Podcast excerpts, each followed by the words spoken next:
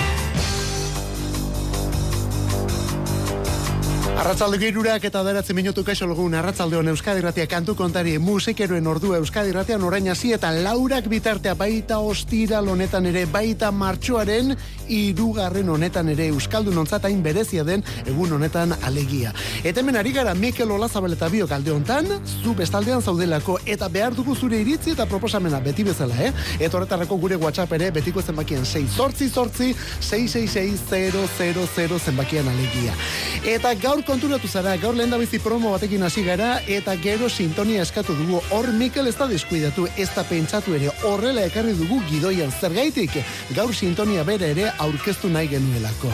Berlan izeneko pieza da onako irurogei tamazazpian Weather Report taldeak grabatua azken aste eta hilauetan hau ari gara erabiltzen edo beto esan da, hau izan da gure sintonia, baina kontuz, bersionen beste moldaketa bat esango dugu. Hain zuzen ere gerora egindako MS Asagi eta LA All Starrek egindako bersioa. Baina gaurkoan originala behar genuen. Gaur berriz ere Weather Reporten berlanera jo dugu. Zergaitik, atzo zendu delako bost horietako bat. Weather Report taldeko lideretako bat zendu da atzo.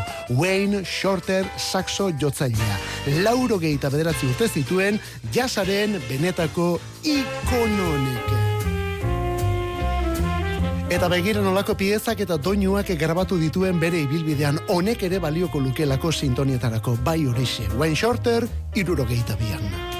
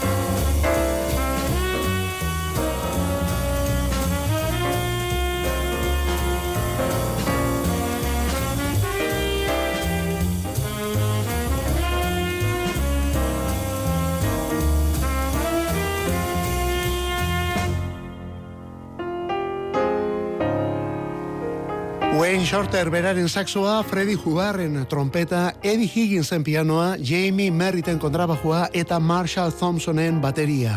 Irurogeita biko grabazio da onako Black Orpheus pieza Brasildarrari, horri jaseru ukitua erantziziotenekoa. Oh, ze ona. Wayne Shorteren Wymin Moments diskoan zabaltzen du onako honeke. Eta Wayne Shorter, Art Blakeyren Jazz Messengerseko horietako bat izan zen, gero Miles Davisen taldean aritu zen, Weather Report gidatu zuen aietako bat ere bai, eta bai bakarlari eta baita beste artista askoren ondoan ere sekulako lanak egindako musikaria. Atzo egun guztia pasagenuen guk hemen irratian Black Orpheus honekin, sintonia ederra izango litzatekela eta horrelako burutazioekin, honeta zizketan eta hauen zuten, eta gero iluntzean etxera joan, eta zer eta Blue Note zigiluaren ba, berria ala moduzkoa gainera, One Wayne Shorterren eriotzaren berri emanaz. Lauro gehieta beratzi urte zituen. Denak, dudari gabe, jazz eta musikari emandako urtea gainera. Bueno, bari, Wayne Shorterren pieza honekin emandugu gaur edo pieza hauekin emandugu lehen da biziko pausua, orain zalantza etortzen da, eta hemendik aurrera urrengoa zein izan. Bonek ere balio dezake.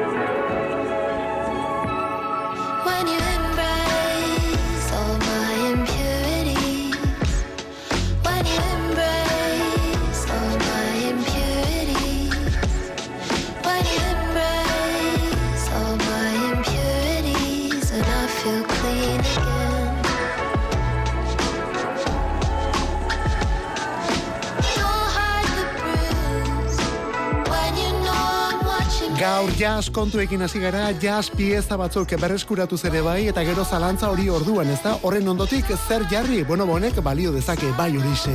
Arlo Parks eta bere pieza berria impuriris izenekoa zikinkeriak. Begira, musik ederra entzun, eta inoiz burura etorriko ezitza egun hitza, eh? Impuriris. Arlo Parks kantari ingelesa da, soul eta pop, eta jazzaren arteko mugak ondo ezagutzen dituen artista. Arrakasta den ere bai, eta hori dena denbora oso gutxian, eh? Oso gazte delako, hogeita bi urte ditu, hogeita bi urte ditu. Auretek disko bakar badu, bi mila eta hogeiko Collapse in Sun Beans bikaina, horrekin Mercury sari ere bai eta mundu guztiaren onespena, eta orain bigarren iraupen luzekoaren bigarren aurrerakina. Impuriris izeneko abestia. Lehengo lepotik burua, beraz, ze ondo.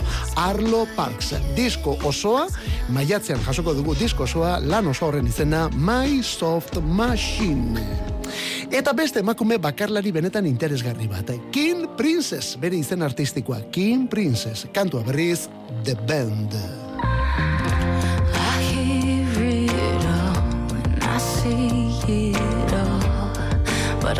I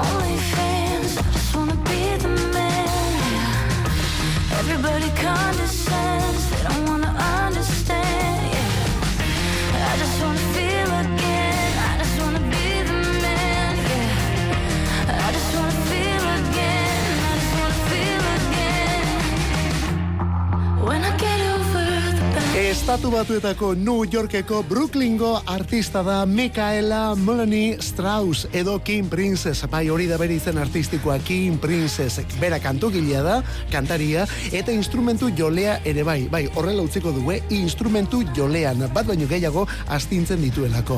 Eta horrez gain gure sentimenduak ere astindu nahi omen ditu berak bere musikarekin. Bereak lehen da bizi. Hori argi eta garbi. Bereak lehen da bizi kantu era bat autobiografikoak egiten dituelako. Barruak gusten ditu eta horrekin batera gure edota bere entzuleen kontzientziak mugiarazi ere bai. Hori 2000 eta hogeita biko diskoarekin lortu zuen dudari gabe sekulako harrera izan duelako joan den urteko Hold on Baby kantu bildumak bere aurreko diskoak. Baina kontuz, orain abesti berriak erakusten hasi da eta hause da berriena The Band, The Band abestiarekin, bera da King Princess. Eta 2008an Petxi manipulazio estrategiak izeneko lanaren lehen single lanak egin zituen abesti honekin. Zaldi emozionalak. Hori da abestiaren izena. Zaldi emozionalak. Petxiren estarri eta boz lodia arrastaka lehen zati honetan.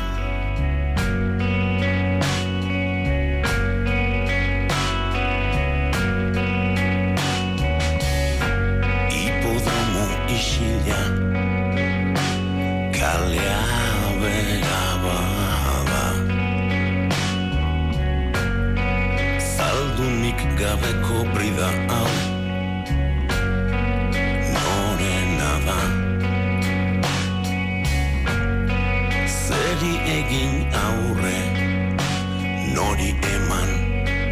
Bizkarra. Atzera ez begiratu.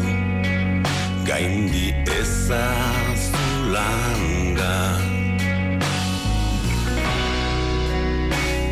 Zigorrari Zigorkaba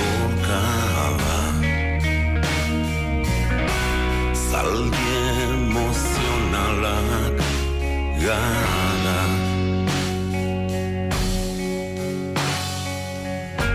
Zaldunik ezean O akaso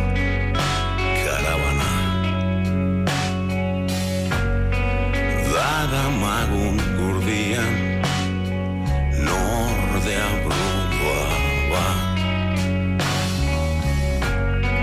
Zangopea daukat Ferraz ongi Joa. Hiltzeekin josita daude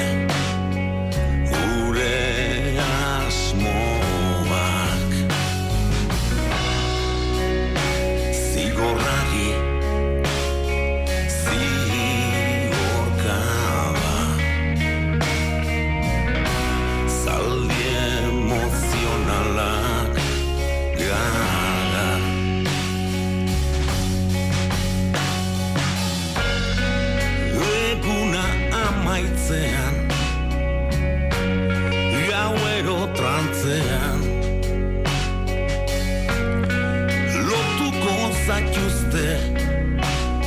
Lotuko zaituzte paradizustean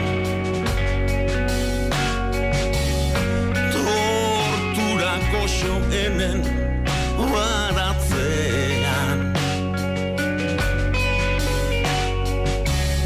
Zaldia izan arren Zabiltzasto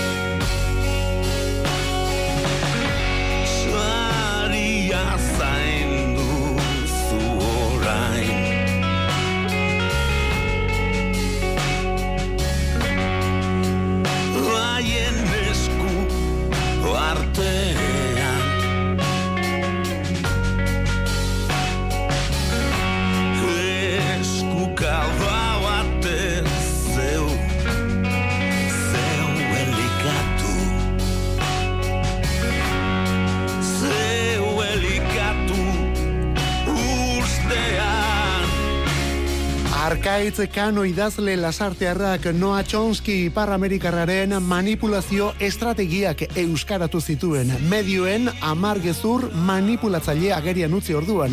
Eta estrategia horiekin abestiak egin zituen petik 2000 eto gehian. Hori da manipulazio estrategiak diskua. Eta honela hasten da zaldi emozionalak izeneko abesti honekin. Zaldi emozionalak.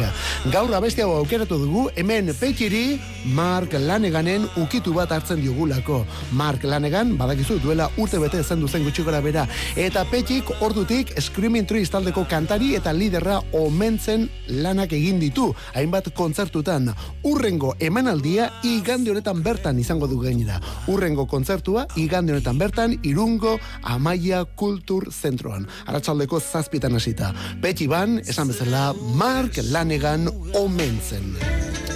Eta honek beste soinu bat du. Hau azken batean bikote badelako. Bikote australiarra. Taldearen izena Royal Otis. Kantua Sofa King.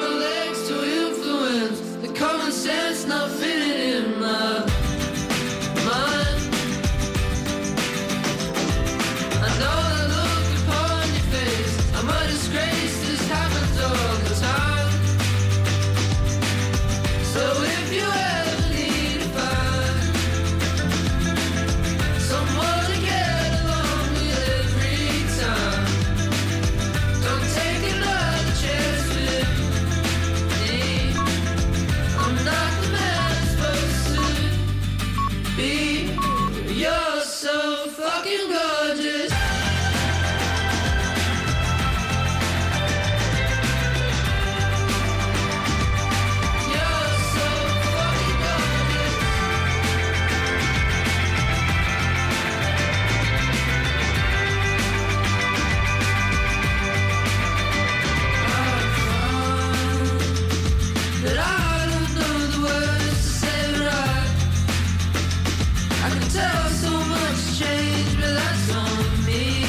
Honetan peitxi ekarri dugu berako bakarlaria eta bere zaldi emozionalak ere bai zergaitik mar lanegan omentzen ari delako eta urrengo kontzertu esan bezala igande honetan bertan duelako non eta irungo amaia kultur gunean.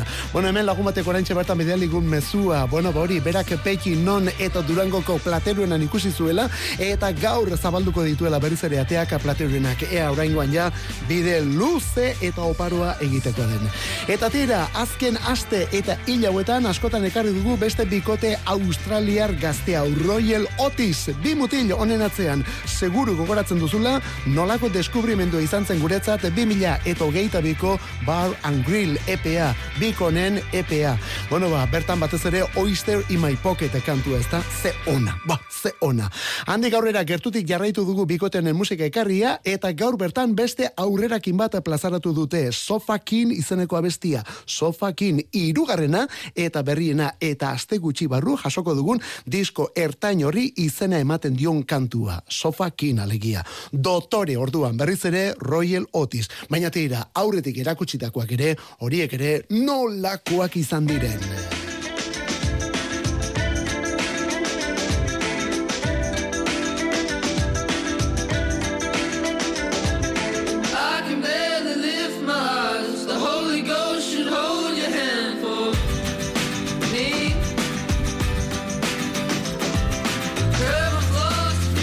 Ez da orain entzun nahi genuen kantua, hau aurretik entzun nahi duguna da, urrengoarekin mesedez Mikel, hola bai. Hemen orduan, kulei da bestia 2008an Royal Otis, beren epe berriko beste aurrerakinetako bat da.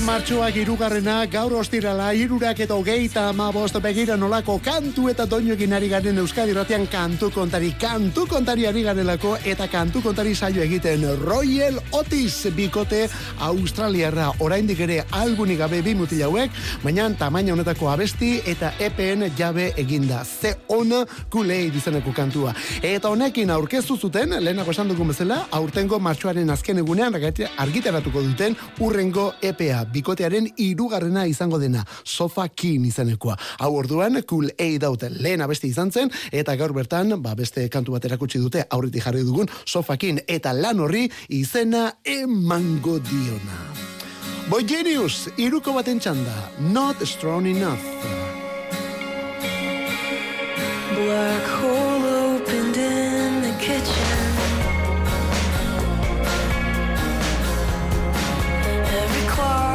different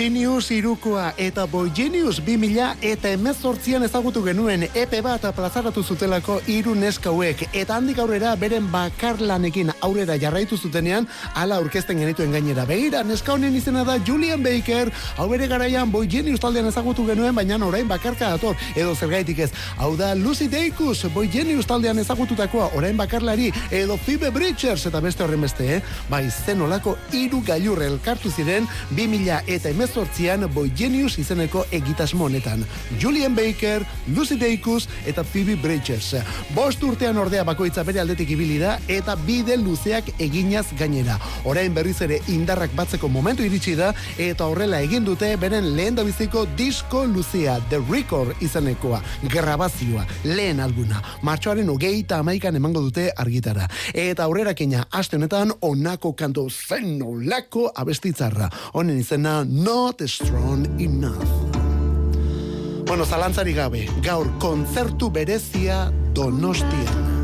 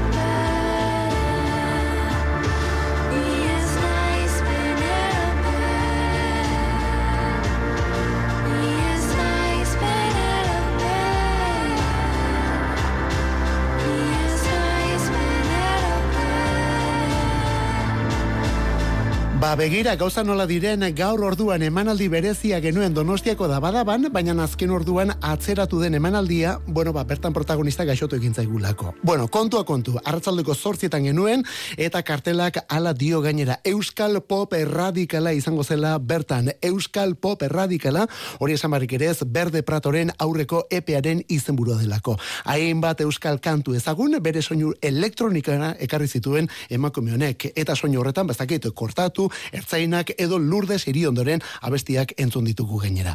Beatira, Berde Prato kandik aurrera ere lanean jarraitu du, abesti berria aurkeztu du aste honetan, garai galduak izenekoa, edo zergaitik ez tulsa berarikin egindako bersio hau ere bai, ni enaiz Penelope izeneko abestia. Ba begira, hauek eta aurrekoak gaur izatekoak ziren, baina azkenean atzeratu eginda hilaren amalaura. Hilaren amalauan, donostiako dabadaban orduan, sarrerak ja agortuta, eh? Berde Prato eta Telmo Trenor, Euskal Pop erradikala. Ala diot eta Euskal Pop erradikala. Bueno, dudari gabe, bar gauean banatu diren gaztea sarietan izan den Euskal Pop erradikala ere bai. Esaterako artista berririk onenari emandako saria, bengo oiartzuarrarentzat izan delako. Bengo oiartzuarra, bakarrike.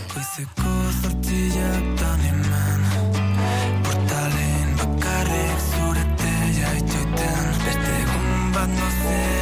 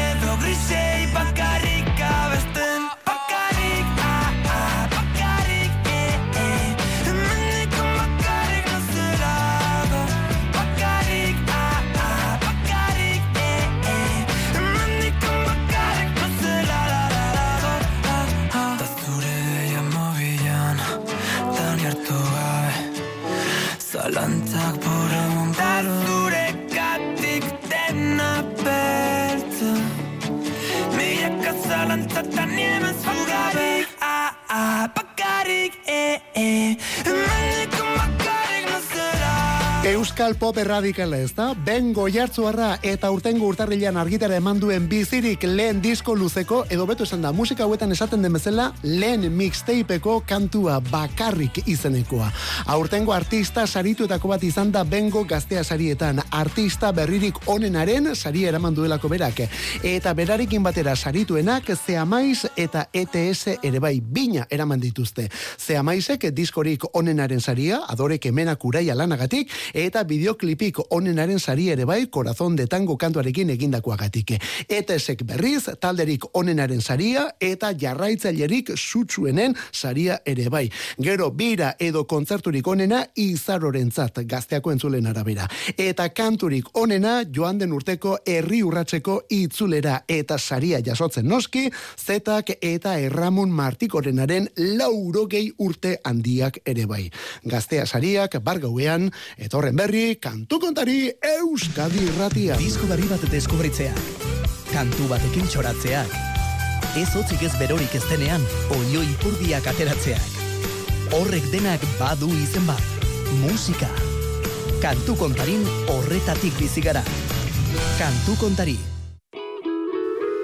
Ba begira, ordoa el mató a un policía motorizado argentinarren berria, bai guzti hori, eh? Medalla de oro kantuaren izena, eta urrezko domina merezi du gainera boskonek. Aurki diskoa dator, bire ere bai, eta hemen lehen da bizi aurrerakina. Medalla de oro, el mató a un policía motorizado.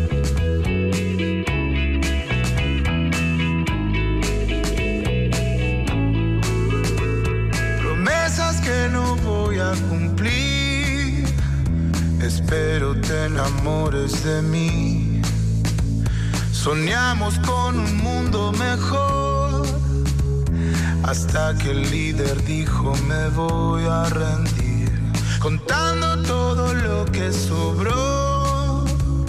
Nunca vas a ser millonaria, millonaria. Entiendo que no vas a aceptar que todo lo que viene es peor. Mañana yo me aparto de vos y me voy a pelear por algo mucho mejor. No quiero que me apartes de vos. Ya sé que no hay nada. Promesas que no voy a cumplir.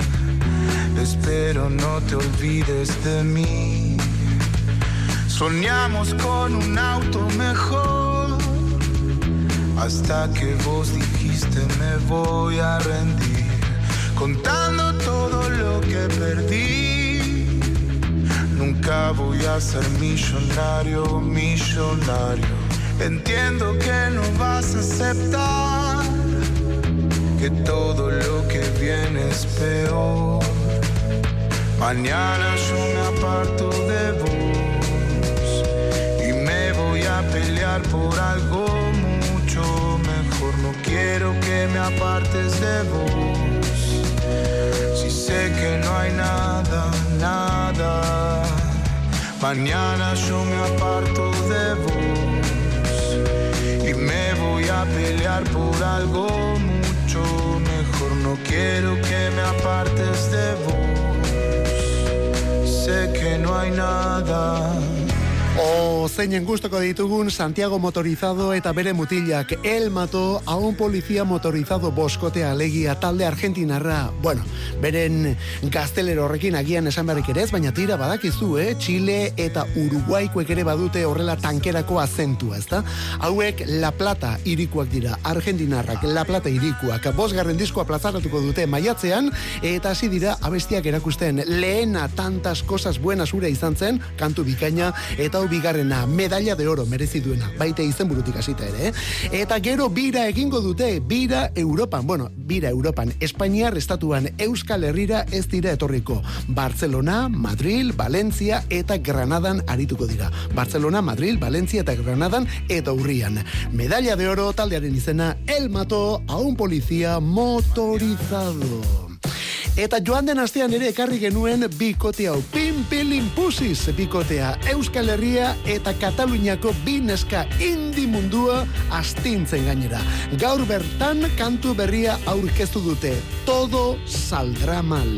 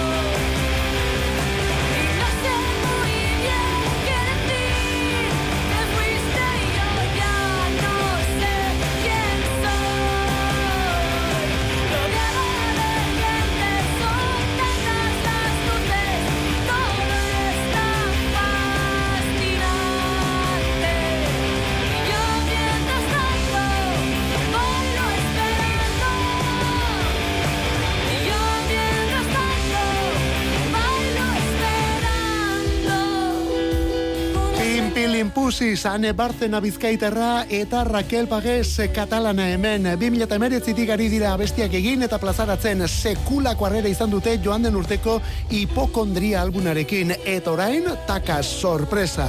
Gaur bertan, abesti berri hau aurkeztu dutelako. Todo saldrá mal, hori da honen izena. Orain gazteleraz ari dira, baina R izeneko euskarazko kantua da orain arteko entzunena eta bikote honen arrakastatxoena. Aurtengo Orozko Rock jaialdiko plater nagusietako batera izango da Pimpilin Pusis bikote hau. Maiatzaren emeretzi eta hogeian ospatuko da Orozko Rock, aurten ostiralean Kristonak Pimpilin Pusis haus, Los Tiki Phantoms, Seda eta John Diller and the Coconuts arituko dira ostiralean. Eta gero bigarren egunean, hogeian, larun batean, Zutagar, Rodeo, Kapsula, Lukiek, Zutik eta K-Billy and the Go Freak izaneko taldeak. Eta gauzak nola aldatu diren, eh? 2000 eta hogeite iruan bineska, todo saldrá mal kantatzen. Eta mila bederatzerun eta lauro geita zei irautzaile hartan, gazteizko lau mutil, esto saldrá bien abestiarekin. Cicatriz de talde honen izena, inadaptados lehen diskoa.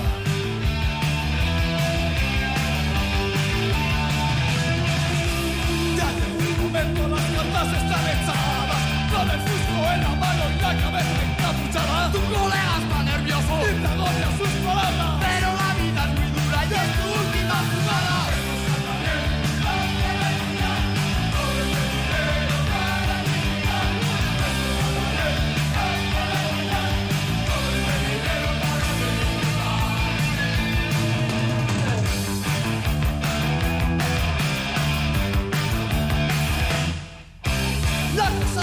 bien, la partida está ganada. Con dinero en el bolsillo, recuerdas Y ahora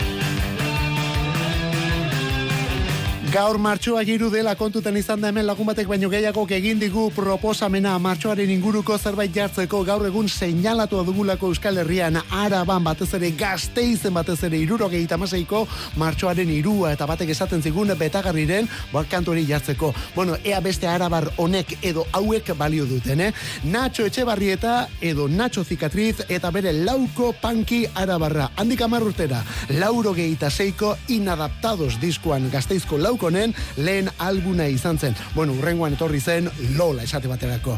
Baina tira, pankiak hemen esto saldrá bien kantatzen lauro gehieta sei urtean. Eta gero, hauts haietatik onelako, mm, onelako lokatzak esan beharko dugu. Eta lokatza horiek kentzeko la excavadora marchan. Señoras y señores,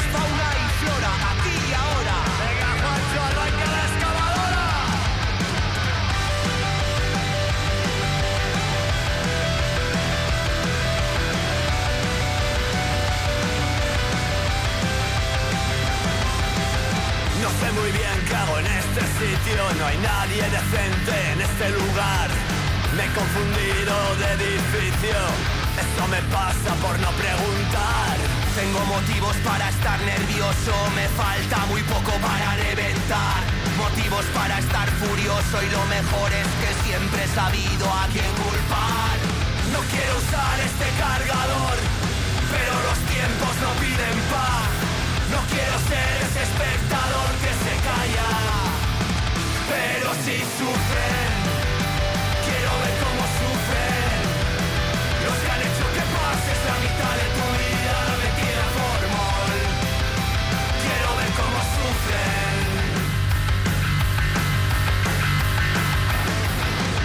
No sé muy bien por qué me miran así. Si solo le he escupido al DJ por hacerlo fatal. Voy vomitando hacia la entrada que ahora es para salir. Tu música de mierda me sienta tan mal. De que te quejas varia disfruta la sesión. Si no ves las rejas no vas a escapar de la prisión. Si vas a disparar apunta con precisión. En esta fiesta eres tú la consumición. No quiero usar este cargador, pero los tiempos no piden paz. No quiero ser ese espectador que se calla. Pero si sufren, La excavadora arabarrak orduan eta quiero ver cómo sufren kantua. Juancho Arakama beraiekin batera beste honetan Juancho Arakama eta guzti la excavadora honetan elkartu direlako gatillazo eta lapollarekin aritutakoak. Eta denak idatzen Iñaki Urbizu edo Pela Jauna. Punk espirituak zutan jarraitzen duelako oraindik ere Euskal Herrian. Diskoa plazaratuko dute datorren astean, disko berria datorren astean, martxoaren bederatzean, ez para destruir izenekoa. Eta honekin, bira ere bai, lehen kontzertuan Madrilen dute El Sol aretoan hilonen, amazazpian, Delirium Tremens, mutrikuarrekin batera gainera. La Excavadora taldekoak, eh, La Excavadora. Gaur gainera pentsa non hasi garen, eh? hasi gara Wayne Shorter handiaren doinu jaseroekin eta begira non bukatzen ari garen. Wayne Shorter zen duzelako atzo. Ah, eta atzoko eriotzak aipatzen hasi da, Beste hau ere bai, Pulp taldeko bajista eta ekoizlea izan den Stevie McKee jauna. Bueno, ekoizlea beste jende askorena ere bai, eh? Maiaren bezala, Florence and the Machinena edo Arcade Firearekin ere aritu delako esan bezala Stevie McKee jauna. Berrogei tamasi urte zituen eta atzo zabaldu du bere eriotzaren berri, bere emazteak. Pulp taldeko Steve McKee jauna, berrogei tamasi urtekin. Bueno, gaurko honekin gure despedida. Bueno, honekin eta ipatuz aizterratzun igande honetan saioa Lizarralde eta Maialen Artailuz arituko direla. Horren berri ere bidali diguzu WhatsAppen eta. Ola Zabaleta biok Euskadi Ratia musikeroak kantu kontari bagoaz ondo izan astelener arte zeure itxuran ibili. I sleep with common people like you. What else could I do? I said, oh, I'll see what I can do. I took her to a supermarket. I don't know why, but I had to start it somewhere. So it started there. I said, pretend you got no money. And she just laughed and said, oh, you're so funny. I said, yeah. Huh. I can't see anyone else smiling. Are you sure? You wanna live like common people. Wanna see whatever common people see. Wanna sleep with common people. You wanna sleep with common people like me. But she didn't understand. And she just smiled and held my hand. I went and flash above the shop. A cut